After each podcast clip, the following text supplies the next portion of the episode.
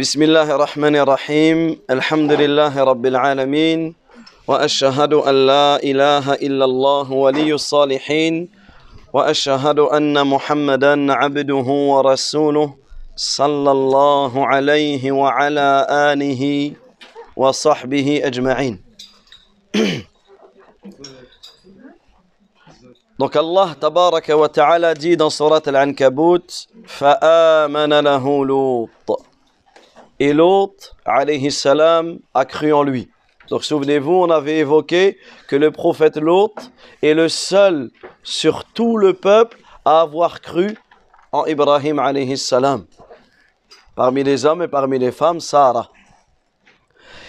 Et ensuite, Allah Azza wa dit Inni wa inni muhajirun ila rabbi. Qu'est-ce qu'Ibrahim, Allah Azza wa ici nous informe de ce que Ibrahim alayhi salam a dit. Il dit Inni muhajirun ila rabbi. Je vais émigrer vers mon Seigneur. J'émigre vers mon Seigneur. Hakim. Car c'est lui le tout-puissant et le sage. Donc on a vu que Ibrahim alayhi salam avec Sarah et l'autre, ils ont quitté. Ils ont quitté l'endroit où ils étaient. Et Ibrahim et Sarah, donc l'autre, Inch'Allah, on verra son histoire et on verra comment il a bifurqué, comment il est parti vers Sadoum. Ça, on le verra dans son histoire. Par contre, nous ici, on s'arrête sur Ibrahim et Sarah. Comme Ibrahim, comme Allah Azza wa Jal le dit, euh. J'ai avec moi mon Seigneur, il me guidera. Et on voit dans son émigration comment Allah l'a guidé. Donc il est parti en direction du Sham. Et du Sham, il est parti en direction, pour certains de Mecca, mais pour certains ici, comme on le verra dans cette histoire, il est parti en direction de Misr, en direction de l'Égypte.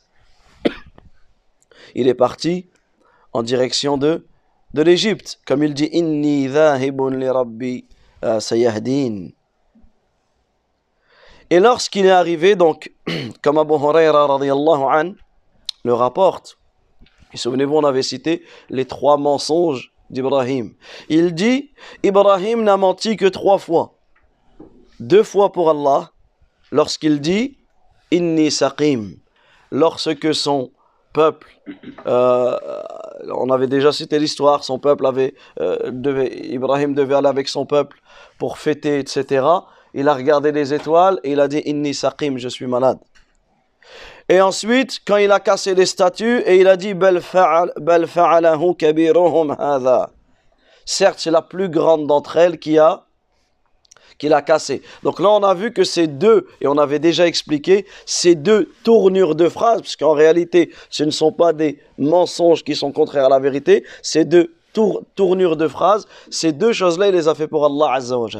Le troisième, c'est dans l'histoire que l'on va citer aujourd'hui. Le troisième, c'est pour sauver sa propre personne. Lorsqu'il est arrivé avec Sarah sur les terres d'un Jabbar, Kafir, Taghiya, Malik, Misr, sur les terres d'un roi, le roi d'Égypte, qui était un, un, un mécréant, qui était un tyran, qui était une brute. Et là, on avait déjà cité que Sarah faisait partie des plus belles femmes que la terre a connues. Elle fait partie des plus belles femmes à qui Allah ta'ala a donné, comme à Youssouf, une grande part de la beauté. Et certains savants disent que après Hawa, il n'y a pas eu de femme plus belle que Sarah. Donc imaginez que Ibrahim, arrive dans cette terre où euh, règne un tyran, un roi. Il arrive sur cette terre avec Sarah, qui a une beauté, une beauté euh, splendide. Et lorsqu'ils sont arrivés, il y avait comme, euh, dans tout royaume, dans tout pays, on, on peut appeler ça comme des espions, des renseignements. Lorsqu'ils ont vu qu'un homme arrive avec telle femme et qu'ils ont vu la beauté de Sarah, qu'est-ce qu'ils ont dit? Ils ont été voir le roi. Et lui ont dit, il y a un homme qui est venu avec une femme Et cette femme, elle, est tellement belle, la tasluh illa lak. Elle ne, personne ne peut la mériter à part toi. Elle ne mérite pas cet homme avec lequel elle est. Elle ne mérite que toi. Et Annie s'adresse au roi. Alors, qu'est-ce qu'ils ont fait? Ils ont été voir Ibrahim. Ils lui ont dit, Man Qui est-elle pour toi? Ibrahim, soit il, lui, soit il dit la vérité, claire, et il dit, c'est mon épouse, c'est ma femme. Et là, qu'est-ce qu'ils vont faire? Ils vont le tuer. Ils vont le tuer pour pouvoir se débarrasser de, de, de Ibrahim. Et pour que Sarah, elle puisse être seulement pour le roi. Alors Ibrahim, qu'est-ce qu'il a dit, alayhi salam? Il a dit, Hadihi ukhti. C'est ma sœur. Il a dit, c'est, c'est ma sœur. Qu'est-ce qu'il a fait Ibrahim? Il est reparti voir Sarah. Donc une fois qu'il leur a dit ça, lui a compris. Il est reparti voir Sarah, qu'est-ce qu'il lui a dit? Il lui a dit Sarah. Il lui a dit La, euh, la Ne me dément pas, je leur ai dit que tu étais ma sœur, parce que il n'y a que toi et moi en croyant. Il n'y a que nous deux que nous croyons. Alors, certains disent il n'y a que nous deux, nous sommes le seul couple sur terre qui croit en Allah. Parce que c'était le seul couple, parce qu'il y avait eux deux et l'autre. Et certains ils ont dit, sur cette terre ici en Égypte, il n'y a que nous deux qui, croient, qui, croient en Allah, puisque l'autre, il n'était il pas là. Donc, tu es ma sœur en islam. Anti, ukhti fil islam. Donc ne me, ne me dément pas, parce qu'ils vont te demander au toi, à toi aussi, qui est cet homme pour toi Il faut que tu dises que euh, tu es ma sœur.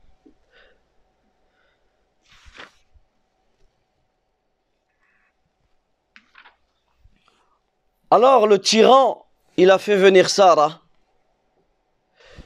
Et on le verra dans les hadiths en détail ce qu'il s'est passé. Là, on vous résume d'abord l'histoire. Le tyran, ce roi, il a fait venir Sarah et il a essayé de la toucher. Il a essayé de l'attraper. Qu'est-ce qu'elle a fait? Elle, elle a invoqué, comme on le verra, et qu'est-ce qu'il s'est passé? Il, est devenu, Le roi, il est devenu paralysé totalement. Plus moyen de bouger. Dans même certaines versions, il s'est endormi totalement. Plus moyen de bouger. Alors qu'est-ce qu'elle a fait? Elle a invoqué Allah Azzawajal pour qu'il le libère. Mais qu'est-ce qu'il a fait? Il a essayé de nouveau. À nouveau, il a essayé de la toucher. Il est devenu paralysé. Il s'est relevé une troisième fois, il a essayé encore de la toucher.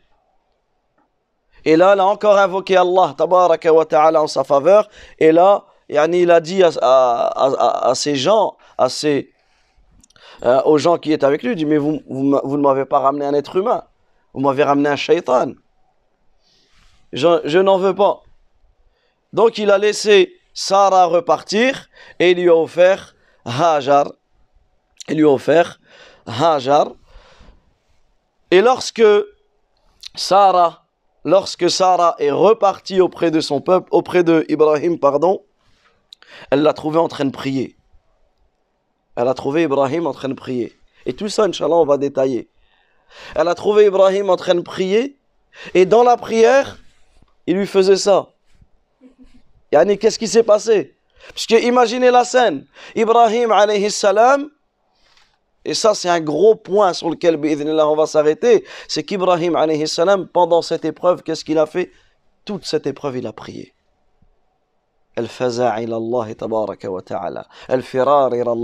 Il a fui vers Allah Azza wa Et donc dans sa prière, il voit arriver Sarah avec une, une femme, avec une servante. Donc il lui dit, qu'est-ce qu'il s'est passé? Comme ceci avec sa main. Alors elle lui a dit, elle lui a dit Allah wa ta'ala a déjoué la ruse du mécréant et il nous a donné Hajar comme servante. Donc ce, que l'on cite c'est la parole d'Abu Huraira an et ensuite Abu Huraira qu'est-ce qu'il dit? Il dit Fatilka ummukum ya bani ma'is-sama. C'est votre mère puisqu'il s'adresse aux Arabes. Donc donc Hajar Hajar ici, c'est Ummul Arab, la mère des Arabes.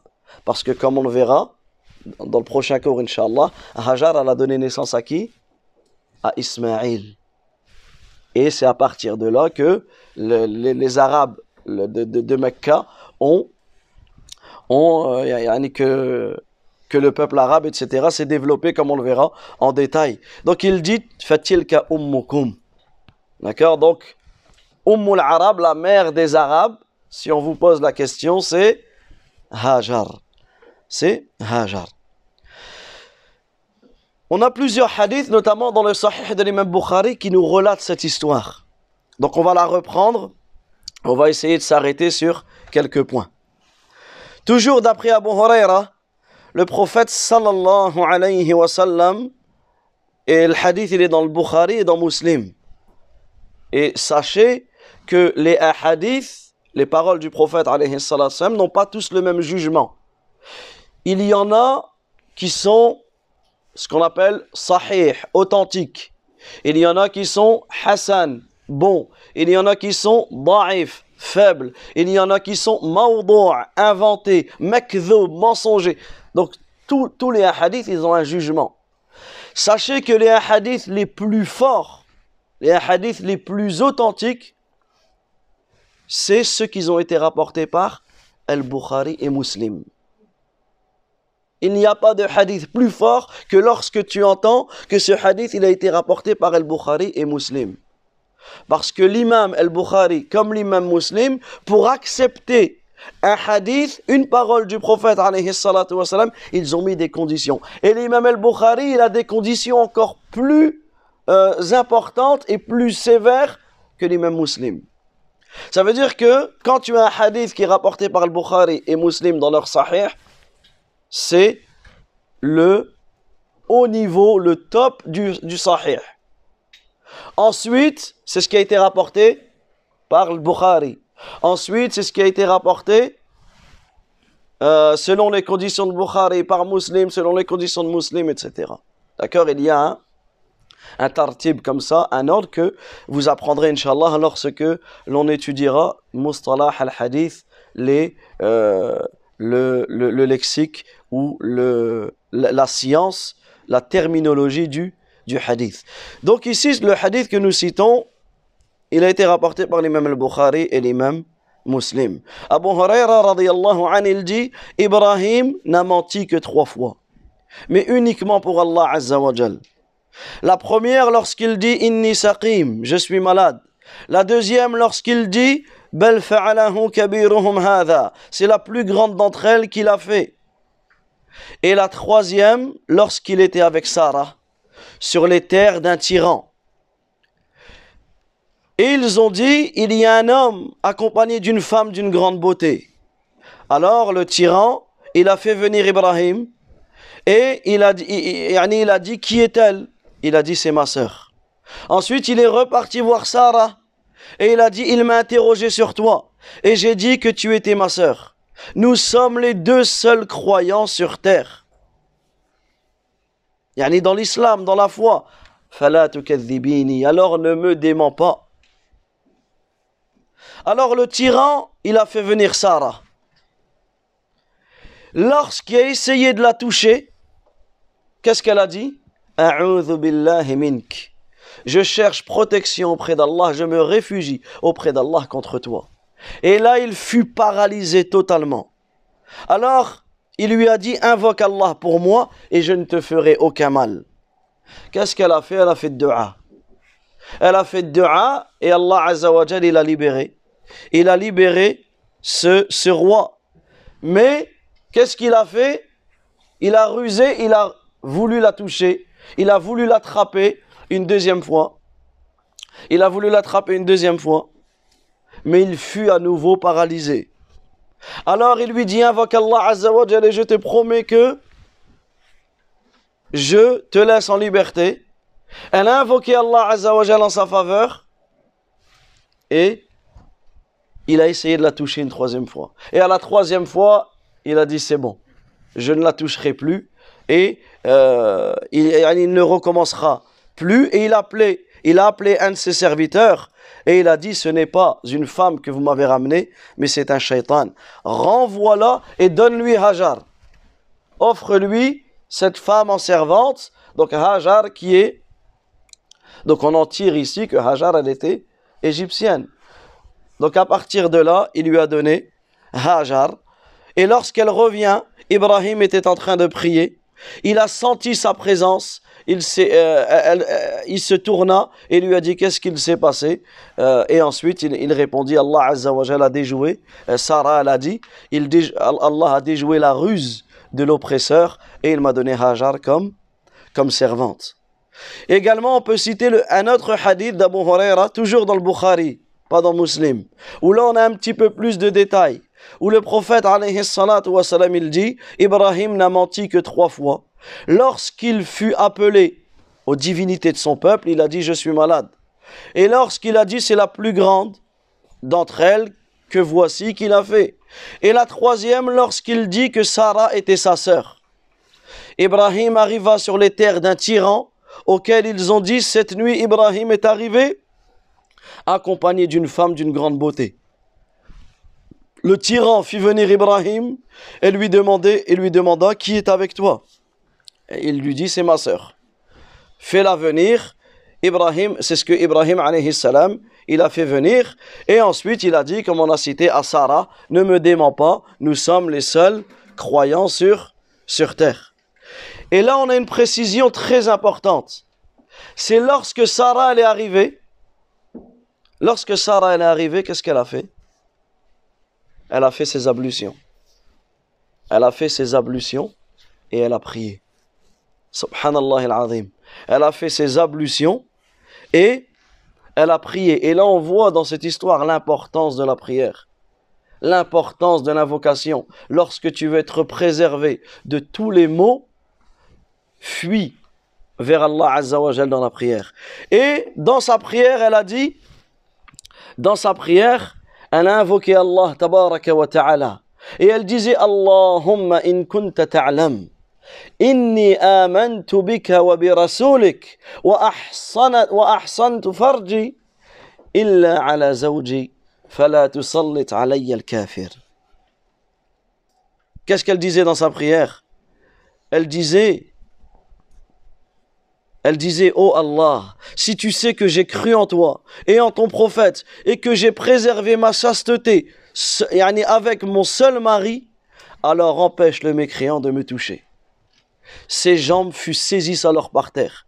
À ce moment-là, avec cette invocation, Allah a répondu à son invocation et il fut euh, totalement, il fut totalement paralysé. Il fut totalement paralysé et ensuite, ici, on a une précision importante. Parce que quelqu'un va se dire, mais pourquoi il a été paralysé, elle aurait pu se sauver. Pourquoi elle a invoqué Allah pour qu'il la libère, pour qu'il le libère? Non. Alors regarde ici, écoute ici, qu'est-ce qu'elle dit Sarah? Sarah, elle dit, Ya Allah, si il meurt, ils vont dire que c'est moi qui l'a tué. Regardez, subhanallah, la préservation, comment on doit préserver notre, vie. Elle a dit, si il meurt, ils vont m'accuser. Ils vont dire que c'est moi qui l'a tué. Alors elle a demandé à Allah Azza wa de, de le libérer. Et la même chose, il a essayé d'aller vers elle. Mais qu'est-ce qu'elle a fait quand il a voulu retourner vers elle une deuxième fois? Elle a refait ses ablutions, elle s'est remise à prier. Elle s'est remise à, prier. Et là, on voit que les ablutions, c'est une adoration qui était même connue auprès des peuples, des peuples avant nous. Et ensuite, la même chose, elle a répété la même invocation. Et ensuite, il, a libéré et a essayé la troisième fois. Et ensuite, il lui a donné euh, Hajar. Et elle est revenue euh, à Ibrahim et lui a expliqué cela. Elle lui a expliqué ce qu'il sait, ce qu'il s'est passé. Donc là, il y a beaucoup de leçons à en tirer de cette histoire. Nous allons en citer quelques-unes afin de, euh, de, conclure cette histoire. Premièrement, on voit ici qu'Ibrahim alayhi il a dit à Hajar, euh, il, a dit à, il Sarah qu'elle était sa sœur. il a dit au, au roi que Sarah était sa sœur. Et là, on voit le lien. Ton épouse, avant d'être ton épouse, c'est ta sœur en islam. C'est ta sœur dans la foi. Et ça, c'est un point euh, très important à savoir. Parmi les grandes leçons à tirer de cette histoire, c'est le fait que peu importe ce qu'il se passe dans ta vie, tu as n'importe quel problème, ou même que tu sois dans le bonheur ou que tu sois dans le malheur, Allah Azza wa dit. Et cherchez le secours dans la patience et dans la prière. Malheureusement, on voit la situation des gens aujourd'hui. Lorsqu'ils sont atteints par un malheur, qu'est-ce qu'ils font? Ils arrêtent de prier. Ah, je suis pas bien. Je suis pas bien, donc j'arrête de prier. Je suis triste, donc j'arrête de prier. Il y a un défunt dans ma famille, donc j'arrête de prier. Il y a ceci, il y a cela, donc j'arrête de prier. Et ça, en réalité, c'est totalement contraire, totalement contraire à la foi en Allah Azza wa.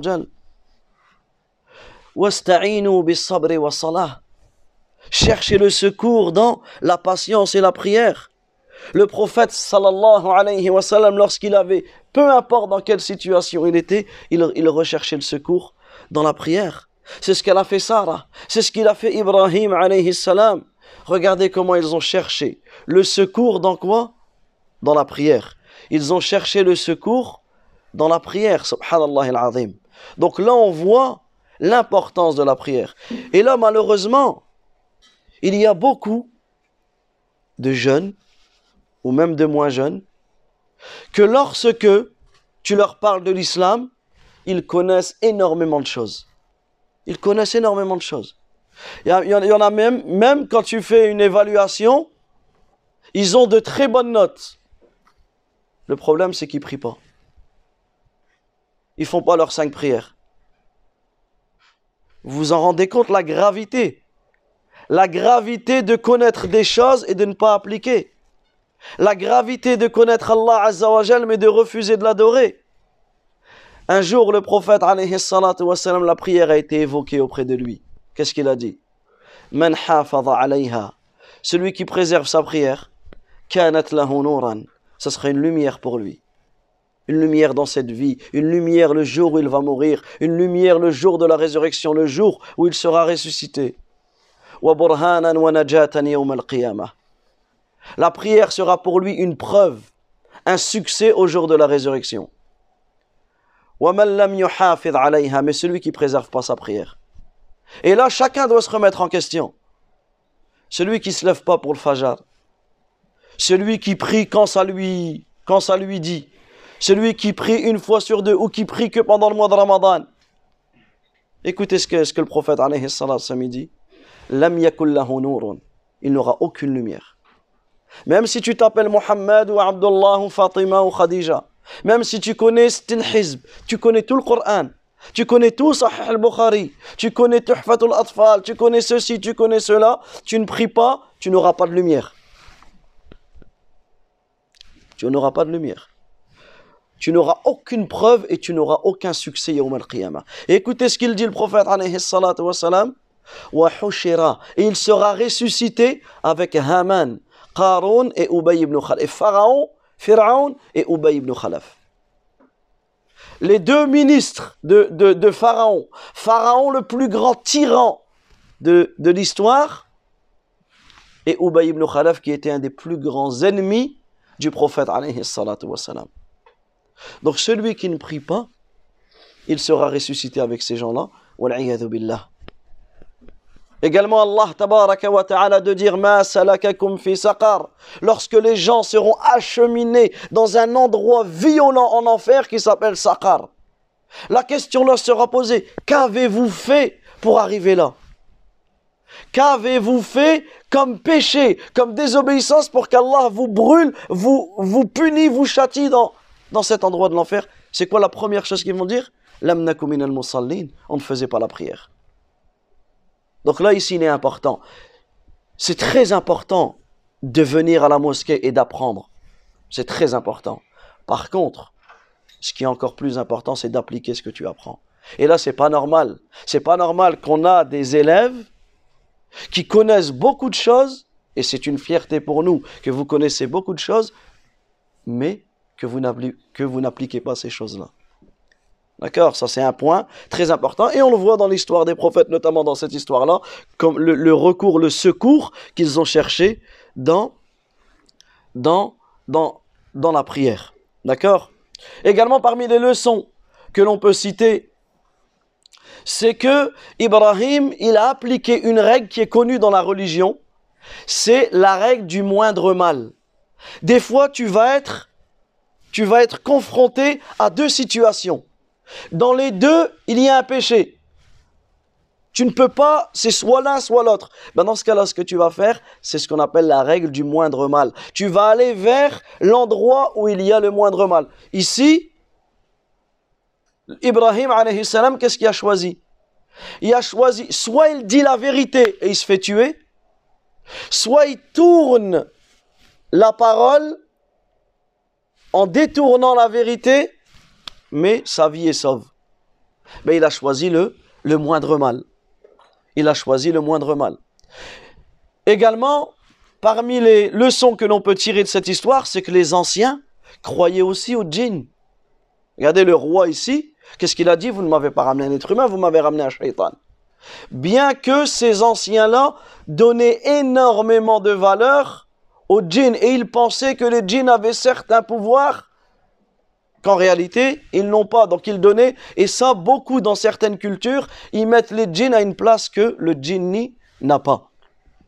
Également, parmi les, les grandes leçons que l'on peut tirer, c'est l'exemple de Sarah.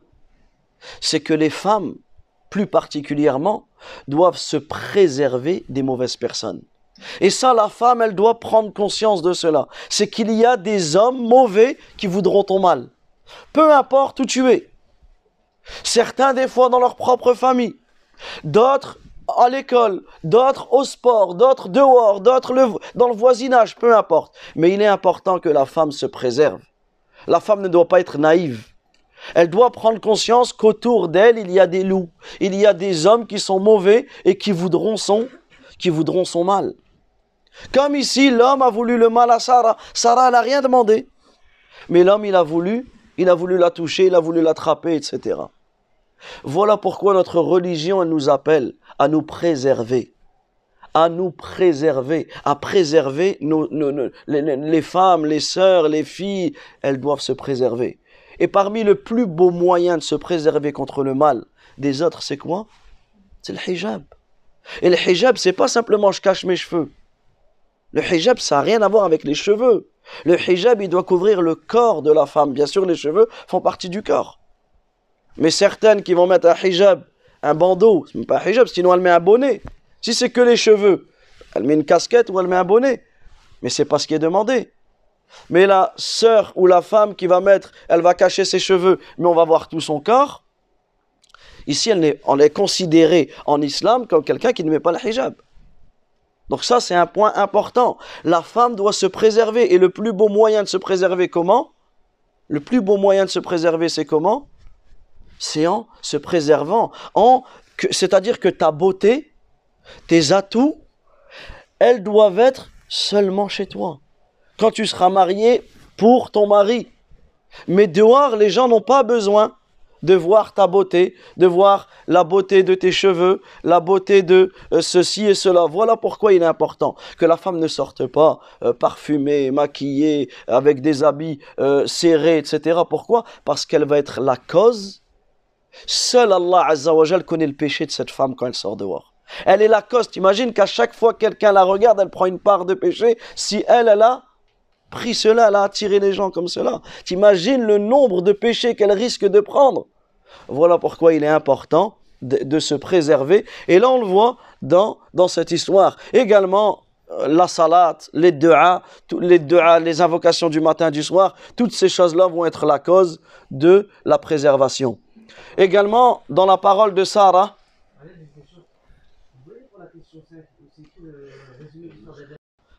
donc on termine, on termine sur le, le, euh, la, parole de Sarah lorsque Ibrahim était en prière et qu'il lui a demandé ce qu'il s'est passé. Qu'est-ce qu'elle a dit? Elle a dit Sais-tu qu'Allah a déjoué la ruse du mécréant? Dans cette parole, il y a une faïda, une leçon en tirée énorme. Elle n'a pas dit j'ai réussi à m'en sortir. J'ai réussi à m'échapper, j'ai fait de dua et j'ai réussi à... Non, elle a dit c'est Allah qui a déjoué la ruse du mécréant. Ça veut dire qu'elle a reconnu le bienfait d'Allah ta'ala et elle ne, euh, elle, elle ne s'est pas attribuer cela à elle-même. Et la, la, la dernière chose, c'est qu'il est autorisé de ce qu'on appelle ma'arid al-kalam, ce qu'on appelle le. Le fait à certains moments, bien sûr, quand il y a un besoin de détourner la vérité. Ça ne veut pas dire mentir, mais ça veut dire détourner la vérité parce qu'il y a un besoin. À la base, tu ne le fais pas. Mais lorsqu'il y a un besoin, tu peux, tu peux le faire. Un exemple, un jour, Abu Huraira, radiyallahu an, on lui a présenté un repas, on lui a offert un repas, mais lui ne voulait pas le manger. Et pour pas vexer la personne, qu'est-ce qu'il a dit? Inni sa'im. Je suis en état de jeûne. Ensuite, il est parti plus loin, plus tard, il a mangé et la personne l'a vu. Il lui a dit Tu m'as pas dit que tu étais en train de jeûner? Alors là, qu'est-ce qu'il lui a dit? Il lui a dit le prophète sallallahu nous a informé que celui qui jeûne trois jours dans le mois, c'est comme si qui avait jeûné durant tout le mois. Parce que tu jeûnes trois jours. Un jour, c'est dit, tu as la récompense, c'est multiplié par 10. Donc si tu jeûnes trois jours dans le mois, c'est comme si tu avais jeûné 30 jours. Donc c'est comme si tu étais en état de jeûne durant tout le mois. La même chose avec, euh, la même chose avec Abu Bakr.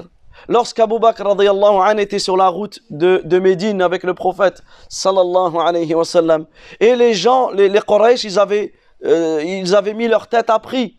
Alors un bédouin, il les a trouvés et a dit Qui est cet homme pour toi? S'il aurait dit C'est le messager d'Allah, sallallahu alayhi wa sallam, il les aurait attrapés ou ils auraient dit qu'ils étaient à tel endroit et il les aurait dénoncés. Alors qu'est-ce qu'il a dit? Il a dit Cet homme-là m'indique la route. Donc lui, le bédouin, il a cru que c'était un guide. Mais lui, Abou Bakr a dit Il m'indique la route vers le paradis. Il m'indique le chemin de l'islam. Vous voyez le, comment il a euh, détourné cette parole afin de préserver le prophète sallallahu alayhi wa sallam. Donc il a dit هذا رجل يهديني الطريق والله تعالى أعلم وصلى الله وسلم على نبينا محمد وعلى آله وصحبه أجمعين